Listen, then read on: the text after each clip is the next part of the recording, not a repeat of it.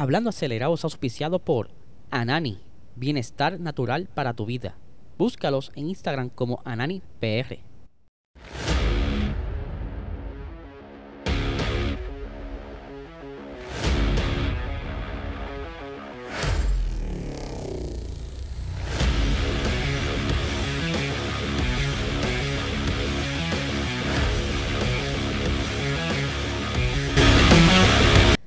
Saludos amigos fiebre, bienvenidos a todos a otra edición más de Hablando Acelerable. Habla Elisel, ya por fin hoy es viernes, hoy comienza el fin de semana de carrera oficialmente de la Fórmula 1 en el Gran Premio de Canadá, luego de dos años de ausencia en ese circuito eh, por esto de la pandemia, ustedes saben. Pero antes de comenzar el episodio de hoy, vamos a rápidamente a pasar con nuestro oficiador oficial, Anani Bienestar Natural para tu vida. Si quieres saber más sobre sus productos y todo lo que están fabricando, pueden buscarlo en su website como ananifarma.com de igual manera que puedes seguirlo en Instagram como AnaniPR para que vean todas las actividades donde están teniendo participación y en qué dispensario están siendo eh, vendidos sus productos. Así que denle para allá. Eh, por supuesto, dale like, dale subscribe a este canal. Eh, en el formato podcast, dale 5 estrellitas, déjanos un review. Todo eso nos ayuda para seguir creciendo. Aquí continuando, ¿verdad? Con lo que vamos a hablar del episodio de hoy.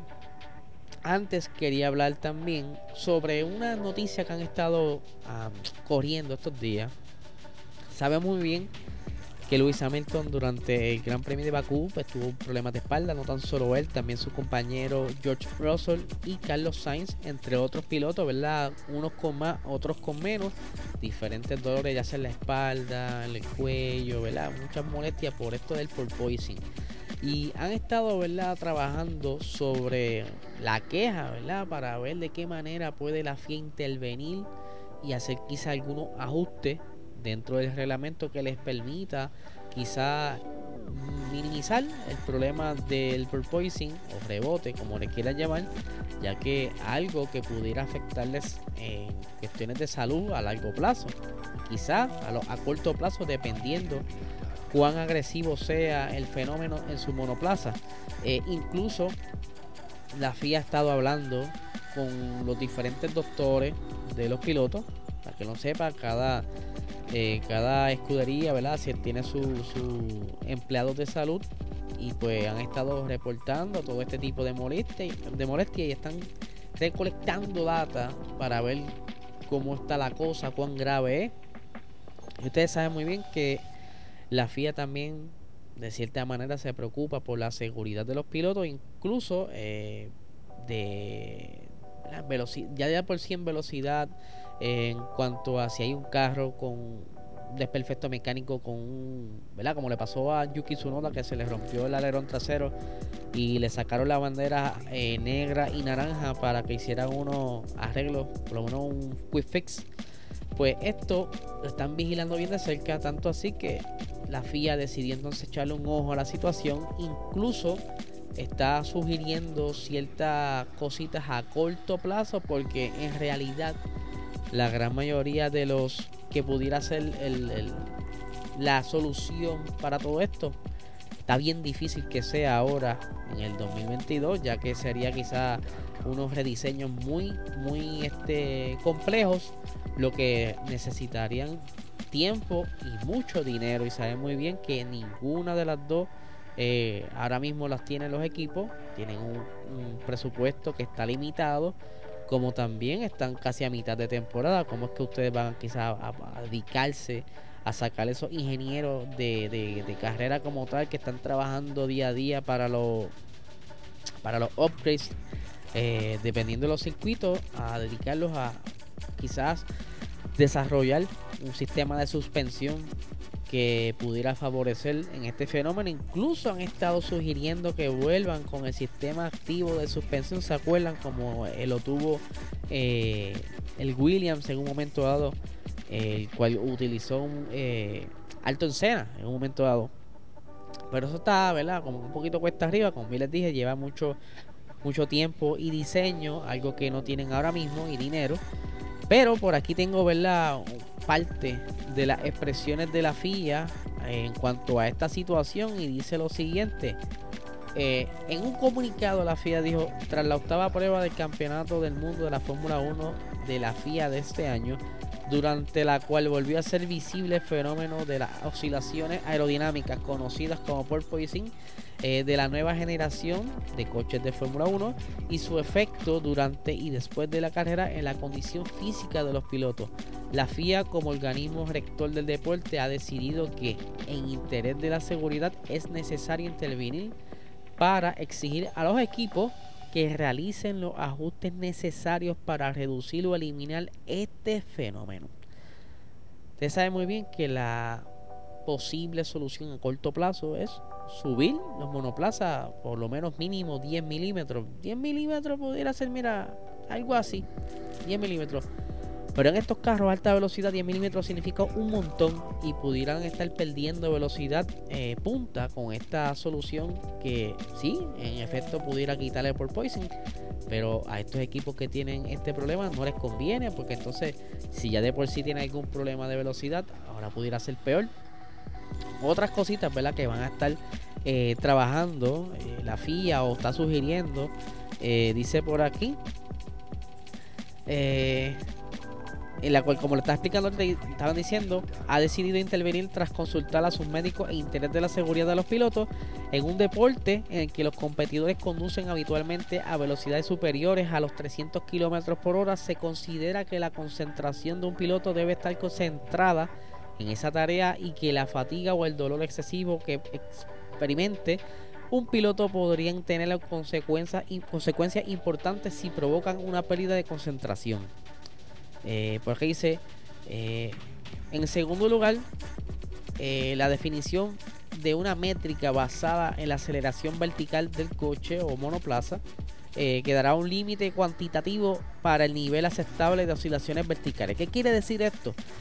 La FIA va a estar buscando la manera de medir el porpoising. Ya se sabe que el, porpoising se manifiesta verticalmente en rebote. So, ellos van a estar buscando la manera de instalar quizá algún tipo de sensor en la cual eh, esté monitoreando constantemente este tipo de rebote y que una vez ellos entiendan mejor cuáles son los rebotes normales, pues obviamente están estos carros bajitos, van a ver uno que otro que sea normal, pero cuando son repetitivos y abruptos, estos son los que van a levantar la bandera, entonces decir, mira, hey, con cuidado, mm, ya tienes muchos rebotes, llevas tanto tiempo rebotando a esta velocidad, eh, hay que hacer eh, o parar la carrera por tu seguridad, o si es alguna práctica, salte, modifica el, setup y arrancan de nuevo. Pero hay algo bien interesante porque, por que en, las prácticas eh, estén experimentando cómo hacer la configuración más favorable en el monoplaza que no tenga por poison pero cuando llegan a Quali, se dan cuenta eh, que lo que hicieron no funcionó, están dando vueltas, sí tienen buenos tiempos, pero el porpoising está, una vez termine la quali, está en par farmé. Ya llega un punto que tú no puedes tocar el carro. Eso quiere decir que te vas a llevar el carro con ese problema para la carrera. ¿Me siguen? Esto es bastante, ¿verdad? Interesante. Eh, y los, los equipos también eh, con, buscando la manera de que se pueda flexibilizar de cierta manera el reglamento, pero la fiesta como que trabajando de cierta manera un poco neutral porque sabe que también hay unos equipos que no han tenido tantos problemas con el porpoising y que tampoco pueden salir trasquilados con esto. Dice, pues para finalizar, además de esta medida a corto plazo, la FIA convocará una reunión técnica con los equipos para definir medidas que reduzcan la propensión de los monoplazas a mostrar estos fenómenos a medio plazo. O sea que luego de que ellos hicieron estas expresiones, van a citar a los equipos a ver en un diálogo amistoso de qué manera pudieran entonces eh, trabajar juntos y llegar a, una decisión favorable para todos. Continuando ¿verdad? con las noticias antes de arrancar con la previa. Eh, tenemos también que Charles Leclerc, ustedes saben que este fin de semana pasado tuvo un DNF, eh, se vio afectado su motor y parte de Turbocharge o el turbo Sabemos muy bien que ese motor llegó a Maranelo el miércoles pasado y que ha estado constante ¿verdad? monitoreo y investigación desde entonces para ver de qué manera pudieran quizás salvar unas otras piezas de este motor para entonces evitar que tengan que penalizar este próximo fin de semana, pero todo apunta a que va a penalizar ya que eh, no tienen muchas opciones. El turbo del motor 1, que es el que utilizaron en las primeras partes de la carrera, digo de la temporada, perdón, y que actualmente se utiliza para las prácticas, pues otros dirían pues sacar el turbo a ese motor y se le instalan al motor nuevo porque todavía tienen un motor este que pueden instalar sin que penalicen pero lo que sí no pueden montar es un eh, turbo nuevo porque ya han montado tres y penalizarían 10 posiciones. Pues entonces si le pones el turbo del motor 1 pues entonces te queda sin motor para poder estar usándolo en las prácticas. Hasta ahí están pilladitos. Lo que entonces lo más probable es que este fin de semana sacrifiquen a Charles, porque no hay de otra, y cambien ese turbo junto con el motor nuevo que todavía no penalizan por el motor, pero sí por el turbo. Eh, algo que entonces tendrían que enfocar todos sus esfuerzos en Carlos Sainz para que por lo menos él pueda eh, tener la esperanza del equipo y quizás estar lo mejor posicionado posible y adquirir todos los puntos que puedan para por lo menos ir cachando todos esos puntos perdidos en las pasadas eh, carreras. Y Charles, pues, si logra entonces eh, remontar, pues pudiera estar cerca de Sainz entonces, pero entonces esta pudiera ser quizás una oportunidad para que Carlos Sainz pueda quizás estar cerca de una victoria si logra estar por delante de Checo Pérez y Max Verstappen en la cual si lo vemos de esta manera eh, eh, Charles Leclerc tendría que clasificar primero para por lo menos estar en la décima posición y tener una oportunidad para eh, remontar. Y Carlos Sainz tendría que mínimo terminar segundo para entonces comenzar primero en la carrera del día domingo. Algo que pues está un poco difícil porque sabemos que Carlos Sainz pues no en todas las pistas se está viendo como que con ese ritmo por delante de Checo o Max. Checo y Max pues, han logrado encontrar, eh, o su equipo, mejor dicho, un buen setup para luchar con Ferrari, estar bastante parejo en cuestión de, tiempos en quali. Así que Carlos Sainz tiene que apretar este fin de semana si quiere entonces aportar a que Ferrari pueda acumular unos puntos y que pudiera ser su oportunidad a una victoria, su primera victoria.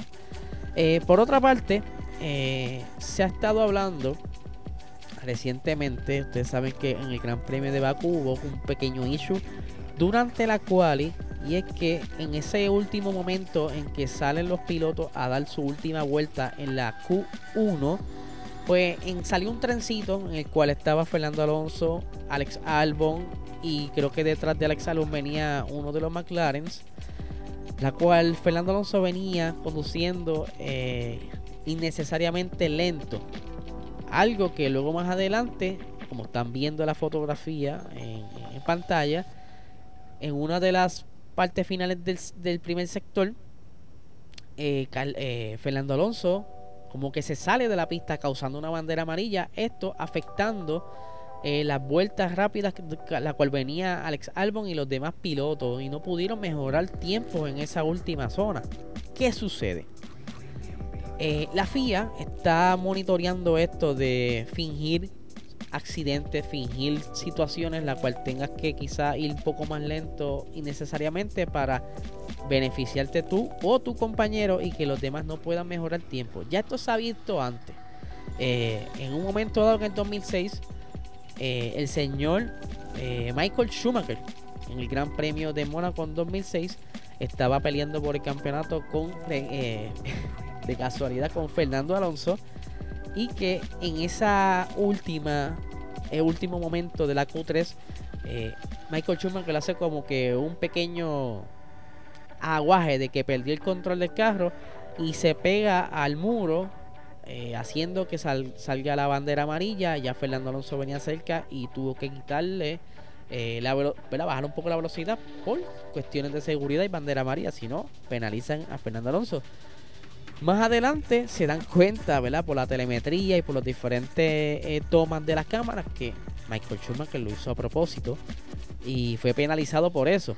Entonces, a raíz de esto, la FIA va a estar considerando de ahora en adelante el que algún piloto que cause una bandera amarilla, la cual afecte a los demás pilotos, se les pudiera estar borrando su vuelta más rápida de esa, de esa sección y que pudieran haber penalizaciones ¿verdad? En, cuanto a, a, esta, a estas acciones. Así que de ser esto oficial, esto va a cambiar entonces un poquito el giro en la, en la quali, ya que ya recientemente han habido varias situaciones sospechosas, entre ellas Lando Norris en Imola, que en la última sesión de la Q3, como que hizo un pequeño aguaje al salirse de pista, y él estaba tercero en los tiempos, así que lo, lo, llevan bastante monitoreado a la gran mayoría de los pilotos. Así que si hacen esto sería súper nítido porque entiendo que en Indy ya hacen esto. Si tú causas una bandera amarilla, automáticamente te borran eh, tu vuelta más rápida en tus tiempos. Así que vamos a estar bien de cerca a ver qué sucede si sale alguna noticia oficial de que cambie la normativa para esto. Eh, vamos ahora a hablar un poquito de los diferentes eventos importantes que han pasado en el Gran Premio de Canadá, ¿verdad? Ustedes saben que este Gran Premio, como bien les dije, no no se corre desde el 2019 y que no tan solo eso, han habido un par de cositas súper interesantes, como por ejemplo el primer Gran Premio en Canadá eh, se llevó a cabo en Motor, eh, Park el 27 de agosto de 1967. Este circuito, eh, el Gillespie 9, ha sido cambiado su, configuración en 7 ocasiones ahora por aquí vamos a hablar un poquito, ¿verdad? El famoso eh, muro de los campeones. Esto está situado en la salida de la última curva. Fue nombrado de esta manera porque en el Gran Premio de 1999, cuando en ese entonces los pilotos campeones del mundo, eh, Michael Schumacher, Damon Hill y Jacques Villeneuve, se impactaron en este muro y es por eso que le llaman el muro de los campeones. Algo, ¿verdad? Un dato súper, súper curioso. Eh, otra, ¿verdad? De las cositas interesantes en este en esta, ¿verdad? Este circuito se ha dado es que en el 2001, por primera vez en la historia de la Fórmula 1, el podio fue ocupado por dos hermanos, quienes fueron Michael Schumacher en segundo y eh, el menor de los hermanos de, Michael Schumacher, Ralph Schumacher, se llevó la victoria en esa carrera. Otra de las cositas súper interesantes, ¿verdad? Ocurrida en este circuito es que eh, lo, de los pilotos que más se han llevado la victoria son Michael Schumacher con, eh, si no me equivoco, son siete victorias en este circuito y Lewis Hamilton eh, que tiene actualmente, les voy a contar porque tengo que la fecha 1, 2, 3, 4, 5, 6, 7 de Michael Schumacher y 1, 2, 3, 4, 5, 6, 7 también de Lewis, de Lewis Hamilton. Eh, de los pilotos eh, que están activos, solo han ganado cuatro eh, en este circuito que son eh, Luis Hamilton con siete victorias, Vettel con dos victorias y Daniel Ricciardo con una victoria y Fernando Alonso con una victoria. En este circuito también fue donde en, el, en el 2008 Robert Kubica y Jan Alesi eh, obtuvieron su única victoria en la Fórmula 1. Quien no conoce a Robert Kubica, ¿verdad? Él fue piloto eh, por muchos años de BMW en ese entonces, Sauber. Pero luego que él tuviera su accidente, él retorna a la Fórmula 1 en el 2019 en el equipo de Williams. Pero pues, desde ese entonces no, no ha podido hacer mucho por sus condiciones de salud. Él tiene eh, problemas en sus brazos y eso, pero aún así le gusta correr y ha sido pieza clave en ese entonces del equipo Williams para el desarrollo de su monoplaza, como también en estos momentos es pieza clave en Alfa Romeo, que está siendo piloto de desarrollo y reserva en el mismo, en el equipo de Alfa, como bien les he mencionado. Eh, otra cosita súper interesante en este circuito y es que eh, McLaren es el equipo con más victorias en este, en este en Canadá, con 13 victorias. Ferrari está detrás eh, con 12 victorias y Williams con 7 victorias. Para que sepan, ¿verdad? Williams sí, en un momento dado Williams tuvo su, su momento de oro, pero ¿verdad? Que lamentablemente ahora mismo no está en su mejor tiempo, ¿verdad? Y obviamente no podíamos dejar de mencionar eh, la controversial eh, victoria de Lewis Hamilton del, del, último Gran Premio de Canadá en el 2019, donde Sebastián Vettel se mantuvo todo el tiempo por delante eh, de Lewis Hamilton, o sea, lideró toda la carrera Sebastián Vettel. En una curva comete un error, ¿verdad? Se sale un poco y retorna a la pista, lo cual a esto le dan una sanción de 5 segundos la cual Vettel nunca pudo despegarse esa distancia de Lewis Hamilton. Termina la carrera a primer lugar, pero por la penalización cae, ¿verdad? Obviamente al segundo lugar. Eh, y pues él molesto en la fotografía que están viendo, él cambia los banderines de primero y segundo lugar, aún así estando los carros en part farme, o sea que él se la jugó fría ahí, eh, no estuvo muy contento por este resultado, porque él de verdad que está mucho más rápido que Luis Hamilton y lo mantuvo a raya. Y pues lamentablemente se perdió de esa victoria. Vamos a hablar rápidamente de los horarios para este fin de semana. Tenemos que la práctica será hoy a la de 2 a 3 de la tarde. Mientras que la segunda práctica será a las 5 de 5 a 6 de la tarde. Mañana la tercera práctica será de 1 a 2 de la tarde, la cual a un muy buena hora será entonces de 4 a 5 de la tarde y la carrera el día domingo a las 2 de la tarde. Algo que también quiero hablar es que eh, obviamente de el circuito como tal que tiene dos zonas de DRS, este circuito mide eh, cerca de 305 kilómetros, es la, la distancia de carrera. El largo del circuito son 4.3 kilómetros. El récord de la pista lo tiene Valtteri Bottas todavía. Bueno, no han vuelto a correr, por eso. Eh, con un minuto 13 eh, con 78 eh, milésimas. O sea que está bastante bueno ese tiempo. Vamos a ver si con esta normativa se logran acercar, porque sabemos muy bien que estos carros son más lentos que los de antes. Eh, esta carrera está pautada para 70 vueltas. Los compuestos para ser utilizados durante este fin de semana serán los compuestos más blandos de la gama de Pirelli, que tenemos al C3 para el compuesto para el neumático duro, el C4 para los medios y el C5 para los más blandos, siendo este, ¿verdad? El más blando de toda la gama de Pirelli. Eh, tenemos también por aquí rapidito la tracción, la tenemos que está clasificada a 5, de, que es la, numeración más alta. La frenada también está en 5, o sea que son factores bien importantes en este circuito para tú poder tener un buen resultado, tener una buena tracción y una buena frenada. Eh, en la, Los movimientos laterales están bajos en uno, la, el estrés que pudieran estar presentando la goma están en un punto medio clasificado con un 3. El Track Evolution del 1 al 5 está clasificado como 5. El grip está bastante bajito, por eso es bien importante la tracción. La abrasión, pues por eso es que se clasifica que las gomas no, no van a recibir mucho estrés porque la, la, la, abrasión del circuito no es tanta y que se necesita eh, bastante downforce para esa zona rápida del, tercer, sector. Eh, vamos a hablar un poquito rápido sobre los neumáticos, las presiones. las gomas delanteras tienen que tener eh, como máximo 23.0 psi, mientras que las traseras con 20.5 psi.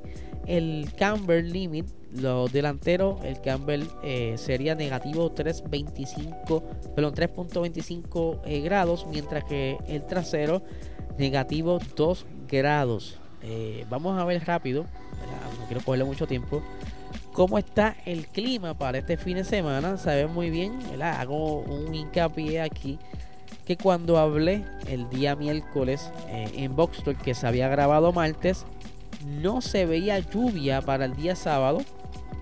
Y ahora sí se ve lluvia para el día sábado y a los que no han visto el día de ayer eh, estuvieron posteando las diferentes páginas de la Fórmula 1, tanto como de Alpine, la Fórmula 1 oficial, el aguacero que se había soplado el día, el día de ayer, jueves, tanto así que estaban los camiones que normalmente limpian la pista desplazando el agua, así que el clima está cambiando bastante rápido, como bien les dije, según yo vi el clima el día martes, no había lluvia para el día sábado, aquí ahora mismo actualizado, eh, está viendo que hay un poco de lluvia para el día sábado, puede ser que esa cualice de húmeda, puede ser que llueva antes y se mantenga o las temperaturas bajen o esté húmeda la pista, pero el clima cambia tan rápido que no se sabe si es que para el domingo también pueda haya una pequeña llovizna.